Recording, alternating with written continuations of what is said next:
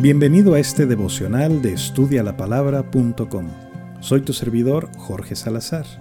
Estamos leyendo el libro de Colosenses y hoy vamos a leer el versículo 5 en el capítulo 3. Haced morir pues lo terrenal en vosotros, fornicación, impureza, pasiones desordenadas, malos deseos y avaricia, que es idolatría.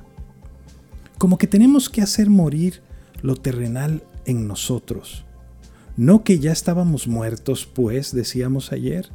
Bueno, sí, dice el versículo 7, que en estas cosas también anduvimos en otro tiempo cuando vivíamos en ellas. Es decir, ya no vivimos en ellas, pero lo terrenal sigue viviendo en nosotros y tenemos que hacerlo morir. Es lo que los teólogos antiguos llamaban la mortificación de la carne, es decir, matar la carnota. La fornicación que es toda la inmoralidad sexual en general, la impureza, que también se refiere a una vida destrampada de lujos excesivos, las pasiones desordenadas, que describen ese estado mental que termina llevándote a la impureza sexual, el estar siempre pensando cosas que no debieran estar ahí, el problema con las pasiones desordenadas es que la persona que cultiva este tipo de pensamientos y que alimenta este tipo de pasiones siempre va a encontrar la manera o la oportunidad de satisfacer ese apetito. Eso es lo peligroso. El estar pensando que estás en control es un engaño. Si estás en control, pues entonces deja de hacerlo y vamos a ver si es cierto que estás en control. Luego Pablo nos habla de los malos deseos. Híjole, los deseos son tan importantes. Decía Juan Calvino que nuestra voluntad está directamente ligada a los deseos de nuestro corazón. Eso quiere decir que invariablemente siempre vamos a escoger voluntariamente lo que desea nuestro corazón. Si tu corazón desea una nieve de chocolate con caramelo, te puedes parar en cualquier nevería y ver los ochenta y tantos sabores de distintos helados, pero invariablemente vas a escoger la nieve de chocolate. Los deseos te llevan a las acciones, los apetitos te llevan a las acciones. Entonces, si quieres cambiar tus acciones, tienes que comenzar por cambiar tus deseos, por cambiar tus apetitos, por cambiar tu mente y tu corazón. ¿Me explico? Generalmente siempre terminamos haciendo lo que deseamos. Por eso decía el salmista, Crea en mí, oh Dios, un corazón limpio y renueva un espíritu recto dentro de mí. Jesús dijo en Marcos 7:21 que de dentro del corazón de los hombres salen los malos pensamientos, los adulterios, las fornicaciones, los homicidios, los hurtos, las avaricias, las maldades, el engaño, la lascivia, la envidia, la maledicencia, la soberbia, la insensatez.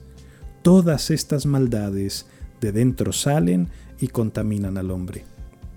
Entonces comienza a cambiar tu oración.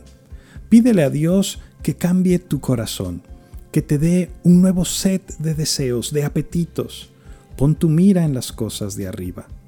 Y cuando Pablo termina de nombrar los pecados sensuales, agrega uno, la avaricia.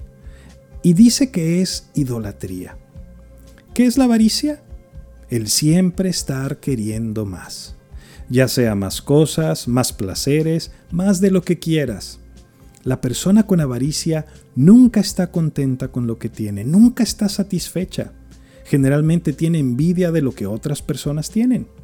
Y la razón por la que esto es idolatría es porque ponen las cosas en el lugar que le corresponde a Dios.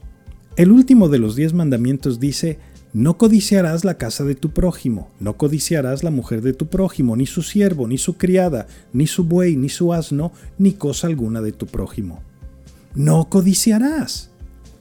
Porque este pecado te puede hacer romper fácilmente todos los demás mandamientos. Una persona con esta actitud deshonra a Dios, usa el nombre de Dios en vano. No por nada hay tanto falso maestro y tantas religiones erradas, y mienten y roban. Y esta actitud te lleva a cometer cualquier otro pecado con el fin de satisfacer tus deseos. Pero eso no pasa en la iglesia, ¿verdad? Lamentablemente sí. Cada una de las cartas del Nuevo Testamento enviadas a las primeras iglesias hablan de estos pecados y nos advierten fuertemente en contra de ellos. Acuérdate que por estas cosas, dice Pablo, por estas cosas la ira de Dios viene sobre los hijos de desobediencia. Y mira, yo sé que no nos gusta que nos hablen de la ira de Dios, pero para que haya buenas nuevas, tiene que haber malas. Las malas son ser enemigos de Dios, el Creador, el Todopoderoso, aquel cuya grandeza es insondable, infinita. Si te asusta ver a tu Padre enojado, espérate a ver la ira de Dios. Dice la Biblia que no hay cosa más terrible y temible que la ira de Dios. Ahora, como cristianos tenemos un peligro muy grande. En el mejor de los casos, muchos de ustedes me dirán, pastor, pero yo no he caído en pecados sexuales, ni soy destrampado, ni tengo pasiones desordenadas. Es más, ni siquiera me fijo en lo que tiene o no tiene el vecino. Y a veces nos alarmamos y nos indignamos cuando un hermano o una hermana comete pecados serios, ¿no? ¿Cómo es posible?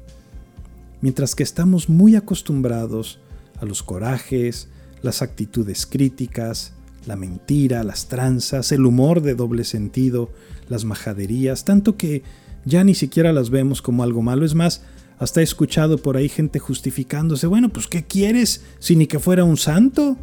Pues sí, exactamente eso es lo que eres, eso es lo que debería ser. Ya no puedes ser quien antes eras, ahora eres un hijo de Dios. Recuerda visitar nuestros recursos en línea en estudialapalabra.com y déjanos tus preguntas y comentarios para seguir en contacto. Que Dios te bendiga.